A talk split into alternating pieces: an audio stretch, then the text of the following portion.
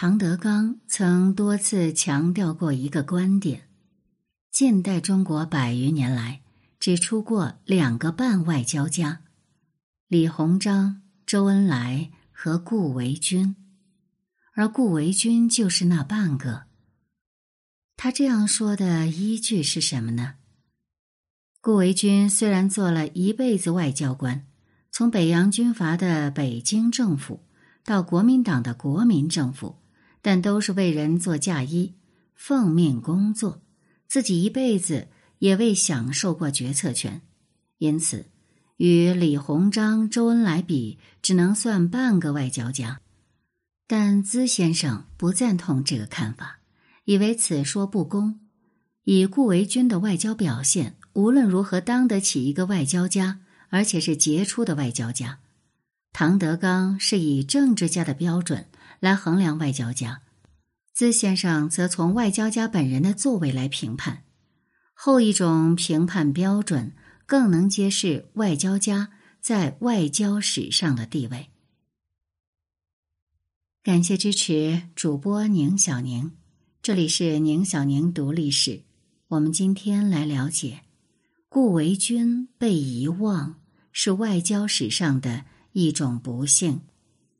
文章来源：先知书店店长荐书，先知书店撰文：金光耀。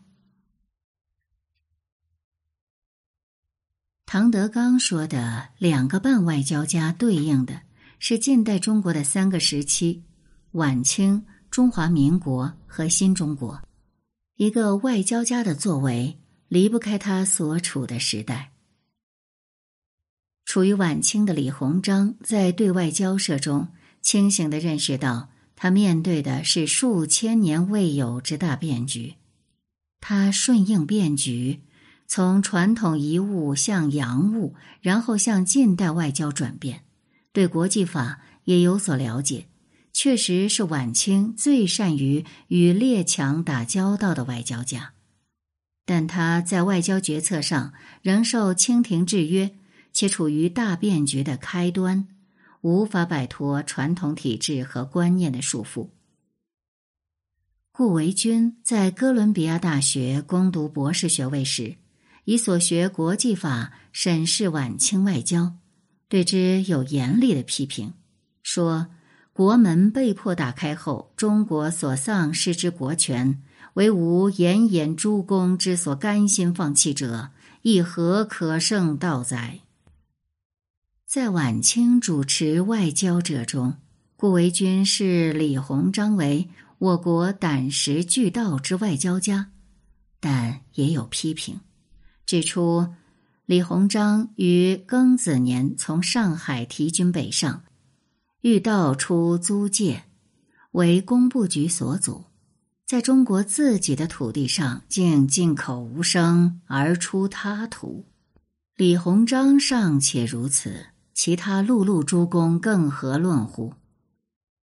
顾维钧写这篇文章是辛亥革命前夕，距李鸿章主持外交已经过去了十年。在美国学习多年后，他对世界大事有了自己的判断。当今日之事虽曰有强权无公理，然国际交涉之时，诚能以公理争强权。则强权者亦不能以一手掩天下之目而抹杀公理也。顾维钧的这个看法，准确的预判了二十世纪国际关系发展的趋势，也成为他此后从事外交所信奉的原则。顾维钧写这篇文章的时候，强权政治仍主宰着世界。但几年后，美国总统威尔逊就提出“十四点计划”，倡导公开外交、民族自觉和集体安全。在顾维钧看来，这就提出了对人类至关重要的问题，即他所期望的能与强权抗争的公理。一九一九年巴黎和会上，顾维钧代表中国的发言和最后拒签合约。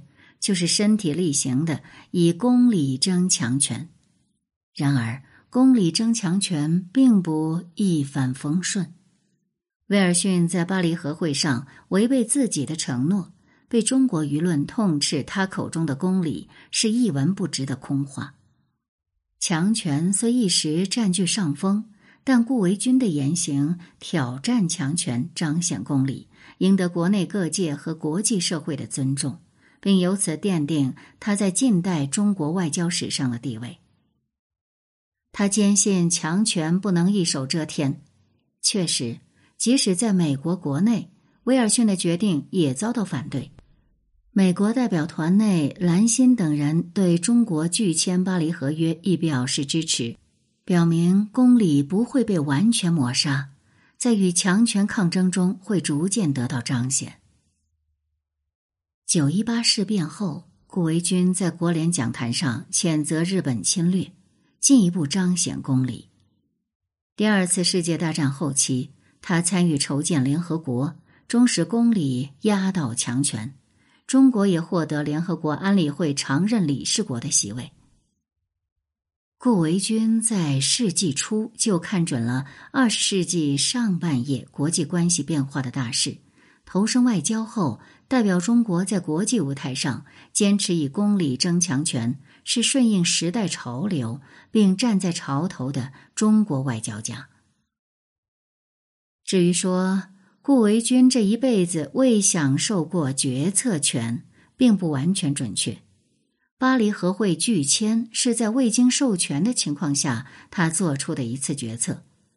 北京政府时期，终止中比条约和罢免安格联。这都是顾维钧主持内阁时做出的重要外交决策。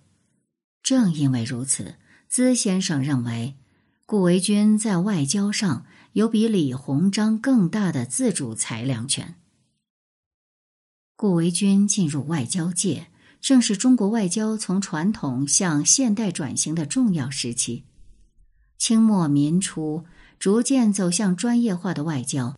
需要受过专门训练的人才，顾维钧适逢其时，脱颖而出。民国初立，首任外交总长的陆征祥提出：“凡是办政治，尤其是办外交，绝不可用外行。”于是，刚取得博士学位的二十四岁的顾维钧，在担任袁世凯英文秘书的同时，进入外交部。此后，他在二十七岁时出任中国驻美公使，三十一岁时代表中国在巴黎和会发言，三十四岁担任外交总长。这是转型时代的年轻人才会有的机遇，但能否抓住机遇，还得看个人才干和禀赋。最明显的事例就是巴黎和会上，他代表中国发言了。按代表团成员资历，轮不到最年轻的顾维钧，但是其他人都没有准备，又都临阵退缩，结果对中日问题早有研究的他，当仁不让的挺身而出，为国家争功利，也为个人赢得声誉。巴黎和会及此后的华盛顿会议，不仅使顾维钧在国际舞台上崭露头角。也得到国内各界广泛认可，被蔡元培称为“此青年外交大家，使我国大学学生之模范人物也”。顾维钧出任北京政府的外交总长时，外交部已成为专业化程度相当高的部门了。军阀混战的年代，内阁更替频繁，但不管哪一派势力阻隔。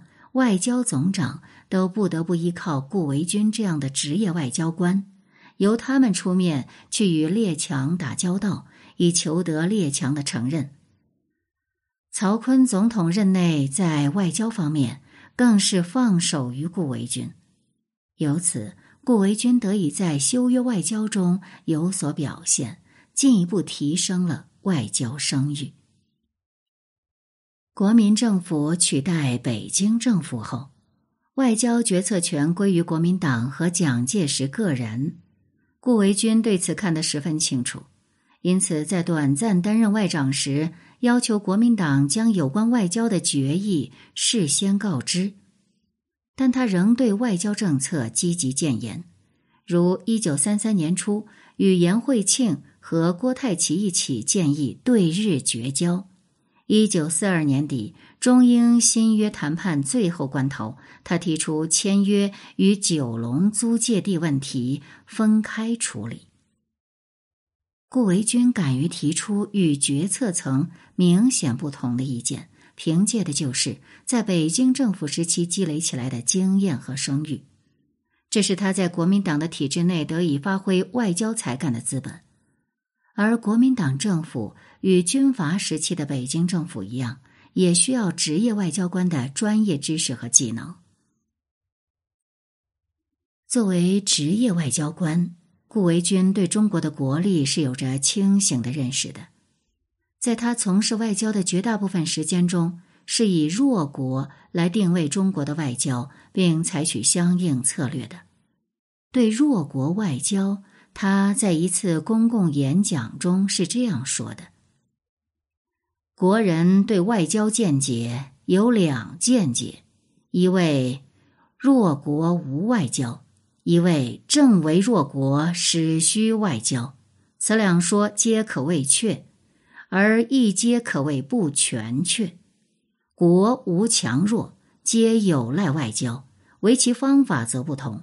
而弱国之外交。”尤关重要，因强国外交可较为大义，已稍有所失，尚有其他方法补救；弱国则不能一毫松懈，其获得结果也固不易，而获得结果后，常不能充分利用之。因此，每逢重大交涉，顾维钧如履薄冰，准备充分。他认为。弱国外交最有用，也是经常要使用的策略，就是拖延时间。对弱国来说，宁为玉碎不为瓦全，不能用于外交，因为国家是不能玉碎的。在外交上，也不能指望百分之百的成功，因为对方也这样要求的话，就不可能有成功的外交。所以他强调，在谈判中。当你已达到百分之五十的地步，而正接近百分之五十一、五十二时，应当小心，不要有任何可能引起谈判破裂的言谈和行动，而失去你那百分之五十一、五十二。因此，如果你的目标是要达到百分之七十，就应特别小心，以便在可能的情况下实现那百分之七十的目标，取得谈判成功。但同时代的外交官并不都能有这样的认识，所以顾维钧指出，中国外交的一个大毛病就是乱要价钱，不愿意吃明亏，结果吃暗亏；不愿意吃小亏，结果吃大亏。顾维钧深知弱国外交之不易，但也深知弱国外交并非没有施展的空间。早在留学期间，他就特别看重塔列朗，称赞他操纵英俄普奥四雄于维也纳会议，颇有仿效其在国际舞台代表中国纵横捭阖的志向。塔列朗被歌德誉为十九世纪第一外交家，外交生涯持续四十多年。就外交才干而言，顾维钧可与塔列朗一比，但就两人所经历的相隔百年的两个国际会议——维也纳会议与巴黎和会来说，塔列朗操纵四雄获得了成功，顾维钧却饮恨塞纳河畔，这让人不得不感叹：个人的外交才干无法超越国运。尽管身处弱国。但顾维钧投身外交时，内心深处却有让中国跻身大国之列的愿望。只是在他漫长的外交生涯中，只有在第二次世界大战结束前的很短一段时间内，才有将这一愿望付诸实施的机会。敦巴顿橡树园会议前，他向蒋介石建议的参会方针是。保证中国的四强地位，以获得与美、英、苏平起平坐的大国资格。旧金山会议上，他在托管地的问题上与美英代表正面冲突，坚持以公理争强权的立场，稍显大国气概。但可惜的是，这样的时刻在顾维钧的外交生涯中稍纵即逝。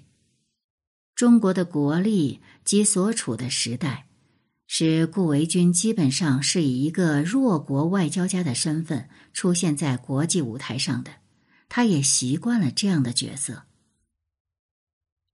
在外交战略上，自中日二十一条交涉起，顾维钧就主张联美制日。到日本全面侵略中国。顾维钧屡屡向政府呼吁确立以美国为重心的外交战略，强调我国外交运用宜特别注重美国。中国传统外交向来主张以夷制夷，但并不确定固定的联合对象，而是随机应变。顾维钧的联美制日主张将美国作为长久的联合对象。在近代中国转型期，倡导新的外交战略。联美制日的主张是基于顾维钧对远东国际局势的认识。二十世纪上半叶，日本是对中国威胁最大的国家，而美国在远东的影响力与日俱增，因此远交美尚足以至近逼之日本。却是中国外交上最为可行的选择。重点对美外交也是顾维钧留学美国潜移默化中形成的对美国的认同与亲和感在外交事务上的反应。因为在他看来，美国与其他列强不同，对于我无阴谋，待我以至诚，在本质上并不是帝国主义。这是重点对美外交的思想基础，这也是民国时期许多像他一样的留美学生，如同样毕业于哥伦比亚大学的宋子文和胡适具有的看法。因此，他们被称为民国外交的亲美派。不过，这亲美并非是没有限度，在有关台湾地位的问题上。他对美国政策有可能导致海峡两岸分离的状态高度警觉，对一个统一的中国的认同设定了亲美的限度。二十世纪上半叶，中国国内政局动荡，政府更替频繁，如何应对纷乱的内争是每一个外交官无法回避的问题。顾维钧的外交生涯经历了。从袁世凯到蒋介石败退台湾后的各个时期，这在同辈外交官中是绝无仅有的。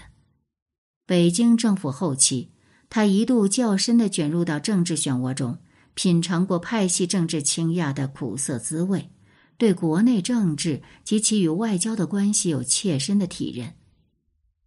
在思想理念上，顾维钧信奉美式自由主义。但在国内政治中，他并不像胡适、蒋廷福那样或不屑鼓吹，或执着推行。在大多数时候，他总是力图与国内政治保持距离，专注于外交事务。顾维钧晚年在口述回忆录时，他说道：“当办理重要交涉时，唯一影响你的，应当是民族利益。”而不是党派和政治利益，更不应考虑个人政治上的得失，否则，要么是牺牲民族利益实现政治野心，要么是谈判完全破裂。如果一个外交家有了政治考虑，他的外交就很危险了。这是他的经验之谈。但到顾维钧最后一次出使华盛顿时，他面临的是与以往完全不同的国内外形势。国共之争是二十世纪中国最大的两股力量的决斗，并且牵涉到美国与苏联两个大国，而美苏之间的冷战此时已经拉开帷幕。顾维钧是从巴黎和会走上国际舞台的外交官。他所熟悉的是第一次世界大战后形成的国际秩序。他擅长在与列强的交涉中纵横捭阖，维护和提升作为弱国的中国的主权和利益。第二次世界大战后出现的有着强烈意识形态特征的冷战格局，对他来说呢，就超出了以往的知识和经验范围了。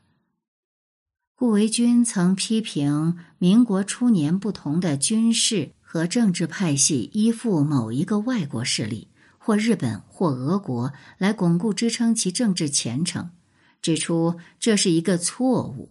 因为他们不自觉的使自己成为某个外国的外交政策的工具，这永远是一个难以向人民大众交代的问题。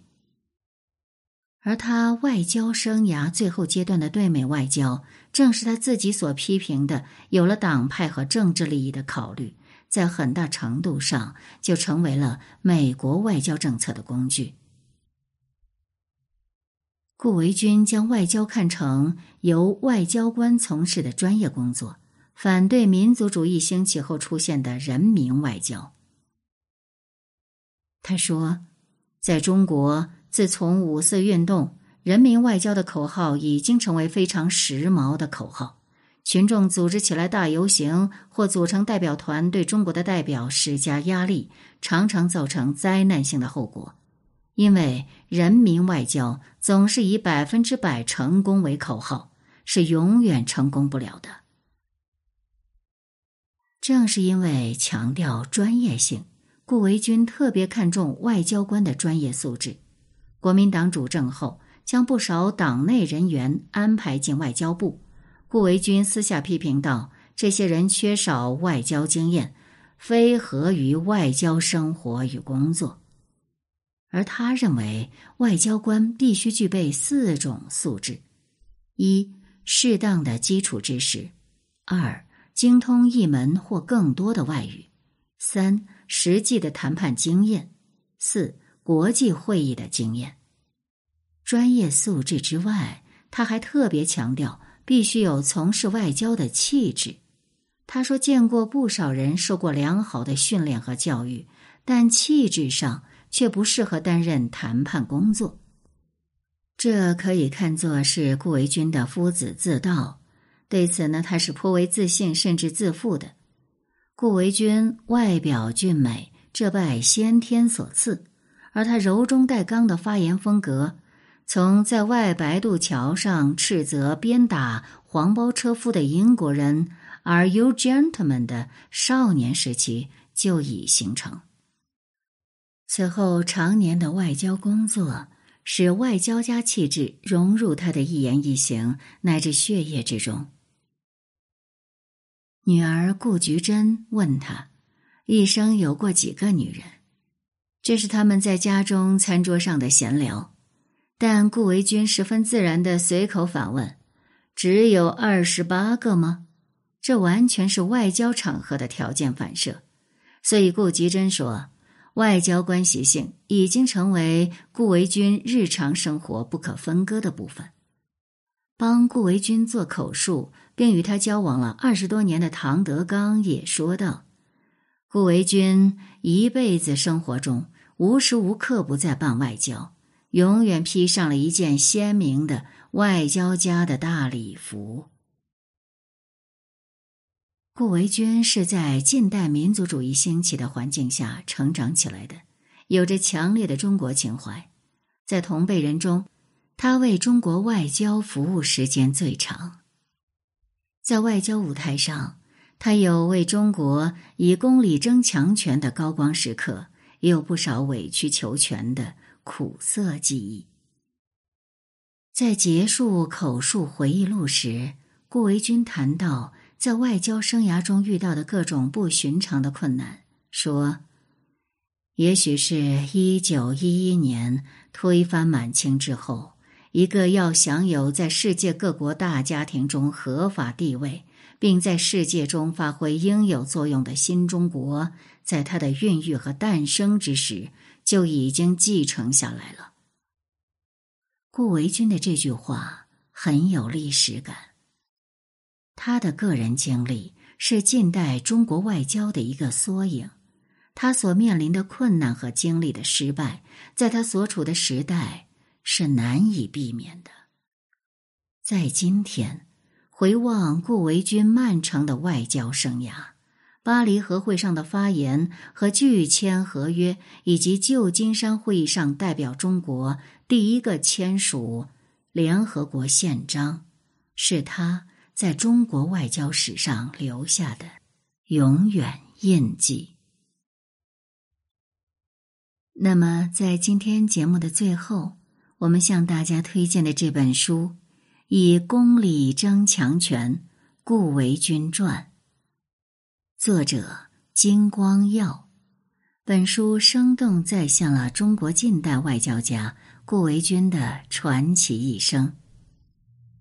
可以说，了解顾维钧的一生，不但了解了民国外交史。